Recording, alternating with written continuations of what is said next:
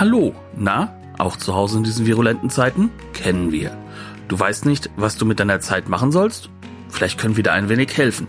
Wir, zumindest die meisten von uns, sind keine Virologen, Forscher oder Psychologen.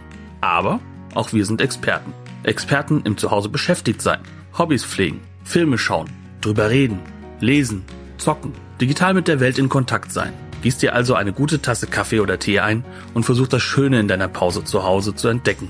Bleib gesund, hilf anderen und viel Spaß.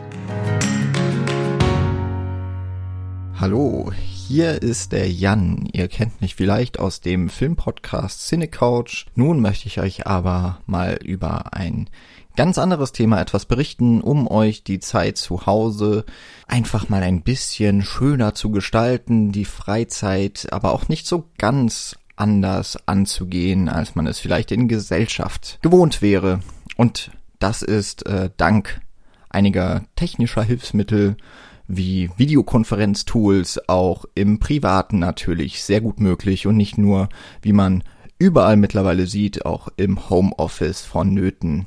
Alles, was ihr braucht, ist am besten ein Laptop mit einer Kamera, ein Mikrofon irgendwo und mindestens eine weitere Person, die sich gerne mit Gesellschaftsspielen befasst. Ganz viele von den Brettspielen, die hoffentlich viele von euch zu Hause auch rumliegen haben, kann man wahnsinnig gut über die Entfernung spielen. Zuletzt habe ich das selbst ausprobiert mit einem Spiel, das wahnsinnig viel Spaß macht und man braucht vor allem nur zwei Personen dazu. Das hat man sehr schnell beisammen. Und zwar möchte ich äh, insbesondere über Die Siedler, das Kartenspiel sprechen. Das Brettspiel Die Siedler von Katan von Klaus Teuber, das dürften, denke ich, so ziemlich alle kennen. Dort geht es ja auf Hexfeldern darum, eine Insel zu besiedeln und möglichst vor seinen Kontrahenten mehr Rohstoffe zu sammeln, sein Reich auszubauen, um eigentlich immer noch mehr Rohstoffe zu bekommen.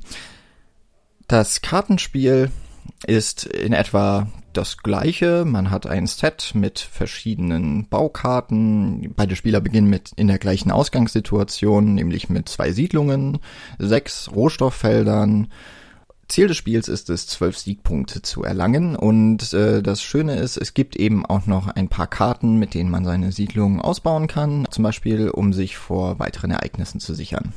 Das Schöne ist, das Spiel ist darauf ausgelegt, dass man es eigentlich zwar mit nur einem Kartendeck spielt, aber wenn die andere Person das gleiche Spiel zu Hause hat, kann man das auch sehr einfach gemeinsam umsetzen, ohne dass der Spielspaß darunter zu sehr leidet. Man braucht dafür die zwei Würfel, man spielt nach wie vor abwechselnd und hofft äh, natürlich, dass die andere Person einen auch nicht hinters Licht führt und äh, mit fairen Mitteln spielt. Was mir bei dem Spielen aufgefallen ist, zum einen macht es ziemlich viel Spaß, ähm, auch weil man sich teilweise auf kreative Art und Weise überlegen muss, wie man denn nun einige Würfelergebnisse oder zum Beispiel das Wegnehmen von Handkarten überlegen muss, wie man das hinbekommt. Auf der anderen Seite kann man tatsächlich sehr kreativ mit den Spielregeln sich das Ganze noch ein wenig erweitern. Auf Grundlage dessen ist mir auch aufgefallen, dass so ziemlich jedes Brettspiel, das vor allem auf Würfelergebnisse ausgelegt ist, wunderbar von mehreren Seiten gespielt werden kann. Stellt euch zum Beispiel vor, ein Monopoly-Feld, das ist ja ein Spiel, das hat so ziemlich jeder gute Haushalt zu Hause rumliegen. Jeder baut es vor sich auf, jeder würfelt nach der Reihe und das Schöne ist, jeder bewegt die Figur des anderen mit, jeder legt die Straßen, die dem anderen gehören, an die entsprechende Position und man muss sich nur um sein eigenes Geld kümmern und man kann natürlich richtig viel Geld einsammeln, weil ja alles, was im Spielkasten ist, für einen selber bestimmt ist. Also, alles, was man braucht, sind ein paar spielfreudige Kumpanen, ein bisschen Lust selber das Ganze aufbauen und natürlich am Ende auch wieder aufräumen zu übernehmen und ein bisschen kreative Gedanken, wie man die Spieldurchführung dann ausfeilt.